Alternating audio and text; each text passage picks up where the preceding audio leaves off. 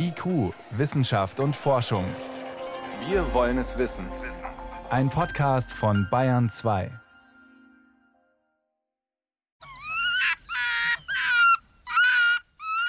Ein Polarfuchs in der rauen Berglandschaft um Abisko in Nordschweden. Wer ihn nicht nur hören, sondern auch sehen will, hat dazu im Winter die beste Gelegenheit. Denn nicht alle Polarfüchse sind in der kalten Jahreszeit weiß wie Schnee. Manche Arten tragen auch ein bläuliches oder sogar schwarzes Winterfell. Auch sonst hat er mit dem Rotfuchs, den wir aus unseren Breiten kennen, eher wenig gemeinsam.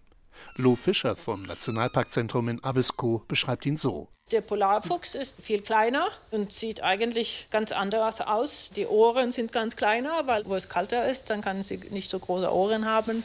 Und wenn die einander treffen, Polarfuchs und roter Fuchs, dann gewinnt der rote Fuchs. Und der Polarfuchs ist tot oder weg. Und das ist ein Problem, denn der Rotfuchs breitet sich seit Jahren auch in den Bergen Nordschwedens immer weiter aus und nimmt den Polarfüchsen damit ihre Reviere weg. Auch Keith Larsson von der Biologischen Forschungsstation in Abisko hat festgestellt, dass sich die Fuchsverhältnisse in der Region massiv verändert haben. Der Rotfuchs kann Straßen, Bahnstrecken und Wanderwege nutzen, um sich weiter auszubreiten. Und wenn Menschen in den Bergen wandern, dort arbeiten und sich dort niederlassen, dann wird der Polarfuchs verdrängt vom Rotfuchs. Das ist ein ganz zentraler Mechanismus. Wir geben dem Rotfuchs also quasi mit der neuen Art der Landnutzung die Chance, seinen Lebensraum zu erweitern. Tatsächlich hat die Zahl der Touristen in Abisko in den letzten Jahren rasant zugenommen, nicht zuletzt wegen der immer zahlreicher werdenden Polarlichtfans.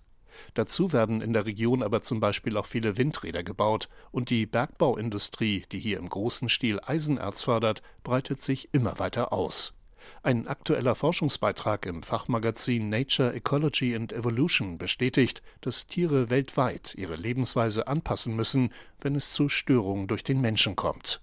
In mehr als zwei Drittel der über 700 untersuchten Beispiele änderten sie ihre Bewegungsabläufe durch menschliche Einflüsse um mehr als 20 Prozent. Das kann zu Stress und bei manchen Arten letztendlich auch zu einer Gefahr für den Bestand werden.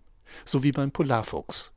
In seinem Fall spielt zum Beispiel auch die in Schweden erlaubte Wolfsjagd eine Rolle, erklärt Biologe Keith Larsson. Wölfe fressen Rotfüchse, aber keine Polarfüchse. Wenn man also Wölfe hat, dann hat man weniger Rotfüchse.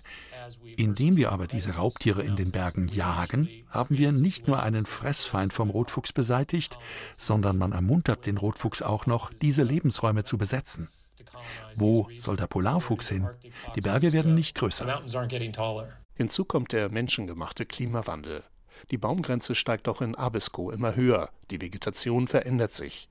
Auch das schränkt den Lebensraum des Polarfuchses im Hochgebirge weiter ein. Und auch in Abisko werden die Winter immer wärmer. Arktisches Klima wie vor 100 Jahren herrscht hier schon lange nicht mehr, so die Forschenden. Schwankende Temperaturen führen zu Eisbildung am Boden. Das macht es zum Beispiel auch den Rentieren immer schwerer, Futter zu finden. Aber auch kleine Nagetiere wie die Lemminge werden womöglich nicht mehr satt. Lemminge sind aber die Lieblingsspeise von Polarfüchsen, erklärt Lou Fischer vom Nationalparkzentrum. Wir haben keine Lemminge mehr, die kleinen Mäuse, die früher ziemlich gewöhnlich im Berg war, aber jetzt nicht mehr. Und wahrscheinlich, weil der Schnee sich verändert, so die Lemminge kann nicht so gut im Winter überleben. Im Rahmen eines groß angelegten Managementprojekts wollen Schweden und Norwegen den Polarfuchs jetzt besser schützen. Dazu wurden zum Beispiel in abgelegenen, für Wanderer unzugänglichen Regionen große Behälter mit Futter aufgestellt, damit die Tiere genug zu fressen bekommen.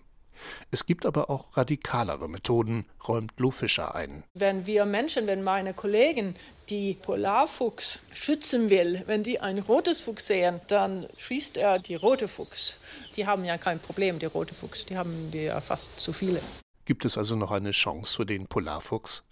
Während die Bestände zum Beispiel in Alaska, Sibirien und Grönland als stabil gelten, sieht der Biologe Keith Larsson für die Zukunft der Tiere in Skandinavien eher schwarz. Ihr Lebensraum wird kleiner und sie können nirgendwo hin. Und das kann bedeuten, dass wir in fünf oder zehn Jahren eine so ikonische Art wie den Polarfuchs hier verlieren.